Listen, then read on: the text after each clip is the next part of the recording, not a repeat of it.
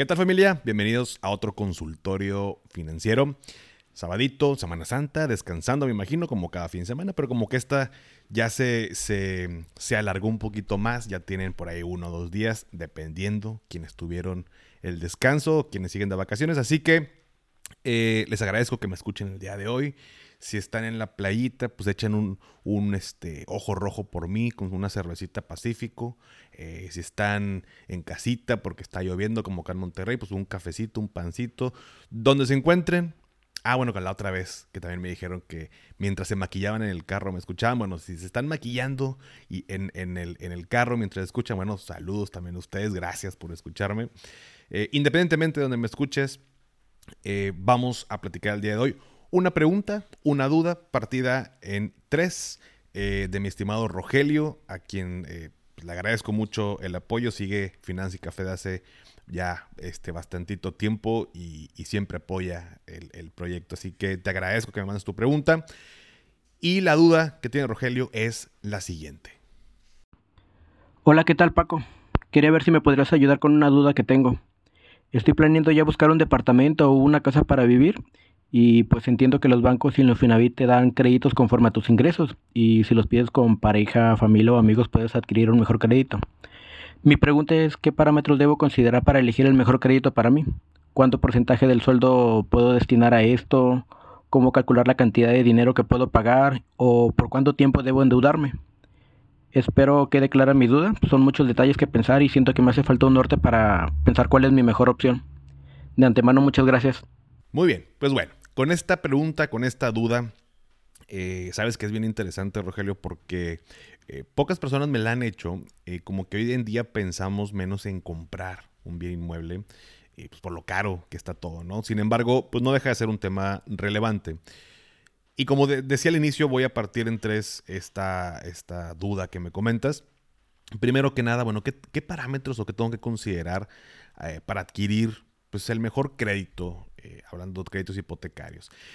Muy parecido a otro tipo de créditos, básicamente, y el más importante tal vez, pues tiene que ver con el CAT, con el costo anual total. Recordemos que el CAT eh, pues ya incluye todo el tema de la tasa de interés, comisiones, cargos adicionales, o sea, es el costo total, vaga la redundancia, pero de, de ese crédito, de ese financiamiento que estoy adquiriendo. Entonces, este, por, este indicador que se expresa en porcentaje, nos sirve para comparar eh, créditos de diferentes instituciones.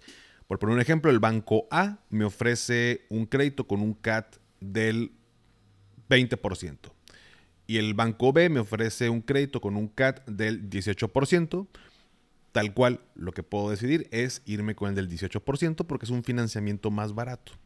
Oye, que la tasa de interés, qué raro porque la del, la del CAT más alto tiene una tasa más baja y la del CAT más bajo tiene una tasa eh, eh, mayor, ¿no? Entonces, ¿por qué pasa esto? Bueno, pues es que la tasa de interés es uno de los puntos que viene eh, incluido en el sistema del CAT. Entonces, no necesariamente, que en muchos de los casos sucede, ¿no? Pero no necesariamente la tasa de interés más baja tiene que ser el crédito, el, mejor crédito, el que más me conviene. Entonces, vamos a compararlo o te sugiero que lo hagas por medio de este indicador que es el CAT, el costo anual total. Otro punto importante que lo aprendí ya hace un par de años en un curso que tomé es el desembolso inicial. Normalmente cuando pensamos en adquirir un bien inmueble, digo en este caso un DEPA, una casa, pues pensamos como en el enganche, de que, oye, pues si, si el, la propiedad cuesta, no sé, 2 eh, millones de pesos, el enganche es del 20, ah, pues entonces son 400 mil pesos. Junto los 400 mil pesos para el enganche y luego me topo con que hay un desembolso inicial y ese es mayor a los 400 mil. ¿Por qué pasa esto? Porque el desembolso inicial incluye el avalúo, el enganche, la comisión por apertura, gastos de investigación y de escrituración. Entonces, en vez de pensar en términos de solamente el enganche, pensemos en términos del desembolso inicial. Porque si yo nada más, por ejemplo, tengo 400 mil pesos, que yo pensaba que era el, enganche, pues una opción es, y por supuesto si, se permite, de, de los 400 mil, bueno, pues se va a ver reducido el enganche que vas a poder dar porque lo demás van a ser ese tipo de gastos que me van a, que me van a cobrar. Entonces, eh, pues pensar en términos del desembolso inicial. Y por supuesto también está metido el tema del seguro. Este, cuando uno compra una casa, bueno, pues el seguro que el beneficiario en dado caso es la institución financiera, en dado caso que fallezca, pues, pues queda pagada esa, esa casa, ¿no? Entonces ya me pasó un caso de una persona que pues el seguro de vida donde había este convenio con el banco no lo aceptó por sobrepeso. Em, entonces me buscó para, para, para este, ofrecerle o, ver la posibilidad de la aseguradora que yo, que yo manejo si lo podía aceptar. Lo aceptaron con una extra prima, pero al final del día pues lo aceptaron eh, y le pudieron otorgar ese crédito. No, no se va el crédito sin tener esta, eh, sin este seguro que pues deje saldada al banco esta casa. Entonces, pensemos en esos términos. Otro punto importante pues es contar con un buen score, un buen historial crediticio. Definitivamente al tener mejores eh, calificaciones, mejor un, buen historial, no, me atraso en pagos de otras deudas eh, y demás, pues eso me ayuda a obtener de pronto los bancos que ofrecen, oye, tasa preferencial de tanto porcentaje. Y dices, oye, pues yo la quiero. No necesariamente porque la quieras te la van a otorgar. Entonces, eh, tener un buen historial ayuda muchísimo a que me puedan dar una mejor tasa eh, para ese crédito. Em, otro punto importante es comparar entre instituciones, pero sin meter solicitud. Em, esto ya lo platicábamos en alguna ocasión con el tema de los autos, pero oye, te van a ofrecer eh, el crédito en ese banco y te van a decir de que, oye, este, pues mira, para ver si te lo, si te lo aprueban, podemos ir metiendo la solicitud y con esto ya vamos a saber si, si sí o si no. Y ya después tú tomas la decisión, igual si quieres o no, ¿verdad? Pero vamos a meter la solicitud. Entonces ya lo he comentado en otras ocasiones, digo, no, no es algo malo, pero se utiliza mucho como una estrategia para, como estrategia de venta, pues porque el hecho de ya meter solicitud te acerca un pasito más al cierre de ese negocio, en este caso para el ejecutivo que te está ofreciendo el crédito. Y es mucho más fácil para nosotros decidir cuando ya tengo preaprobado un crédito que cuando no. Entonces, eh, toma también esto como un, consejo. Eh, primero, comparar entre instituciones, o sea, ¿qué me ofreces? Eh, y bueno, analizamos qué si el banco, qué este, la tasa, el desembolso inicial, todo, todo lo que te acabo de comentar. Oye, esta me late más. Ah, bueno, ahí metemos solicitud. Ya sería una cuestión de que, oye, ahí no me lo aprobaron como yo quería, o pasó esto, el otro. Bueno, pues ya lo intento en la segunda de mi preferencia, ¿no? Pero de en primera instancia, primero comparar, analizar y después contratar. Eh, y luego también pasa esto de, bueno, pues el Infonavit y, el bancario, pues el Infonavit pues no, te va a prestar por el total de la propiedad a la que quieras comprar, entonces en qué porcentaje, eso también lo, aprendí en un curso de, Vero Monsiváis, de quien tiene esta cuenta de Queremos Casa, síganla si quieren saber más sobre todo ese tema de bienes inmuebles. Em, pues que un, tal vez un porcentaje o una, una eh, distribución, por así decirlo, eh, que se pudiera considerar como algo bueno sería tal vez un 90-10 o un 80-20. ¿A qué me refiero? 90% bancario, 10% Infonavit, 80 o también puede ser 80 bancario o 20% Infonavit simplemente por, el hecho de que también el, crédito Infonavit pues, suele ser más caro. La tasa de interés suele ser más alta, eh, por lo tanto es un financiamiento más caro. La ventaja del tema del Infonavit pues, es que eh, pues, hay aportaciones eh, patronales que de pronto pues, te están ayudando, por así decirlo, a pagar ese crédito. Entonces, sin embargo, pues esta distribución, por así decirlo, es, es como algo, algo bueno. Y respecto a cuánto destinar del sueldo, pues mira, la realidad es que más que para un solo rubro, considera que no sobrepase el 30% de tus ingresos. Y sorry si luego sueno como una este, grabadora, porque bueno, siempre lo menciono, porque ese 30% es considerando, pues, las demás deudas, ¿no? O sea, el total de tus deudas. Si yo gano 10 mil pesos, el 30% de, de, de 10 mil pesos, pues es 3 mil. Entonces mis deudas no deberían sobre, o sea, el total de lo que pago en deudas eh, no debería pasar de 3 mil pesos. A ver, nadie te va a impedir endeudarte, perdóname, nadie te va a impedir, bueno, sí lo dije, ya estoy en otro, en otro mundo, pero bueno, nadie te va a impedir que te endeudes con un, en un mayor porcentaje, por supuesto. Esto digamos que es, es lo ideal, lo que mencionan los expertos, de alguna manera ya lo he constatado, más de un 30% se hace más vulnerable todo el tema de las, de las finanzas, entonces pues considera que no sobrepase esa, esa cantidad. Ahora, puedes aligerar esa carga, ya sea dando un mayor enganche o pues, esperarte a juntar una mayor cantidad, o bien que sea un plazo mayor para que la mensualidad quede en una menor cantidad, o sea, que el flujo mensual de, esa deuda pues sea menor, ¿no? Y, ¿no? y no te metas en tanta bronca. Y con esto último lo voy a unir a la última, a la última pregunta que me haces de cuánto tiempo endeudarme. Eh, en general, a mayor sea el plazo, pues quedan más cómodas las mensualidades, pero más vas a pagar de intereses, por lo que considera realizar aportaciones adicionales a capital. Un buen consejo es que puedas adelantar a capital, sobre todo en los primeros 5 o 7 años del crédito, porque este, estos inicios del crédito es cuando más se va para intereses y menos a capital. Esto hace que se reduzca de manera muy importante los intereses totales a pagar ya al final.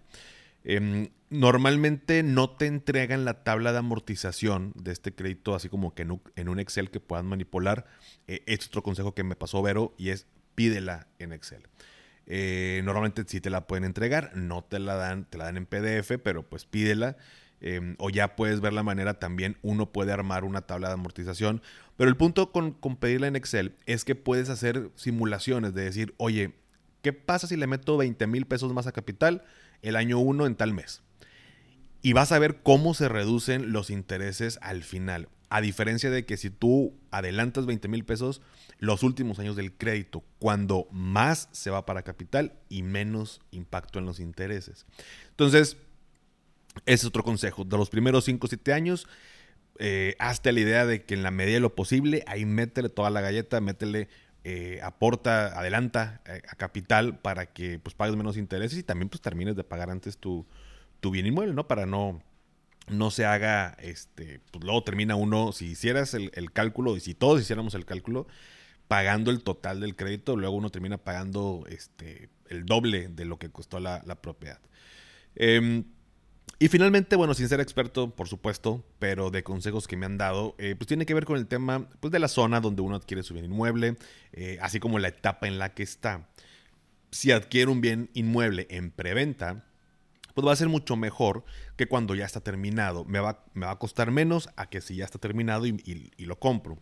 Sin embargo, también implica un mayor riesgo porque justo está en esta etapa de preventa. O sea, por, por lo que es importante ver quién es la desarrolladora inmobiliaria y que tenga cierto prestigio o experiencia comprobable para que no te vayan a dejar tirado y sin DEPA.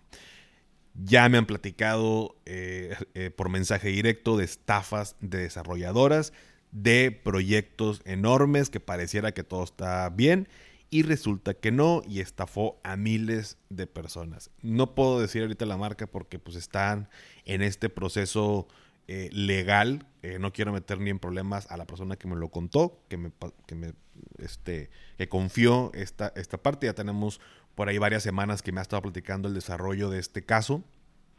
Tampoco quiero asustar a nadie, pero de entrada, pues es un proyecto que dice, oye, pues no, pues no puede ser estafa, o sea, tan, tan grande que está ahí la zona y demás. Y bueno, pues efectivamente, eh, pues valió, valió queso. Entonces, eh, no quiero que te pase a ti, Rogelio, no quiero que le pase a nadie.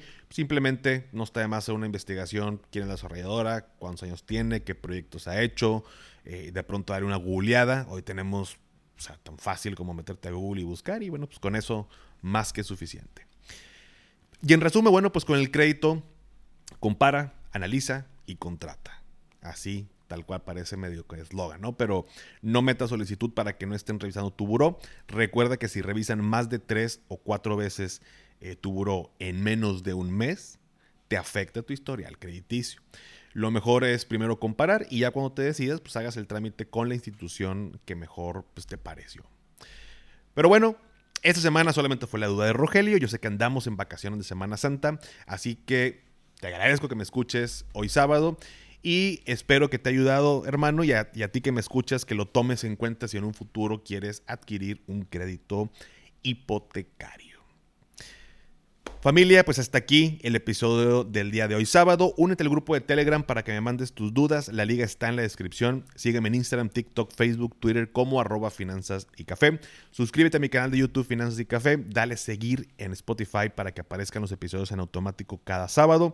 Y si todavía no has calificado el podcast en Spotify desde la aplicación, me ayudarías muchísimo si me regalas 5 estrellas. Obviamente solo si te gusta el contenido. Y esto me ayuda a llegar a más personas personas. Y antes de despedirme en este sábado santo de estas vacaciones, con, con quien estés, con tu familia, con tus amigos, en un rancho, en tu casa, en la playa, haz lo que te haga feliz, tómate un rico café, te mando un abrazo y espero que tengas un excelente fin de semana. Hasta pronto. ¿Nunca te alcanza para lo que quieres? ¿Le tienes miedo al crédito, los seguros, las inversiones, al Pues no te preocupes más, estás en el anuncio de 30 segundos correcto. Bienvenido a Maldita Pobreza. En este podcast te daremos hacks para entender tu seguro de gastos médicos, sobrevivir al hot sale o el buen fin, ahorrar e invertir en bienes raíces. Maldita Pobreza, producido por Sonoro. Busca Maldita Pobreza en cualquier plataforma de podcast.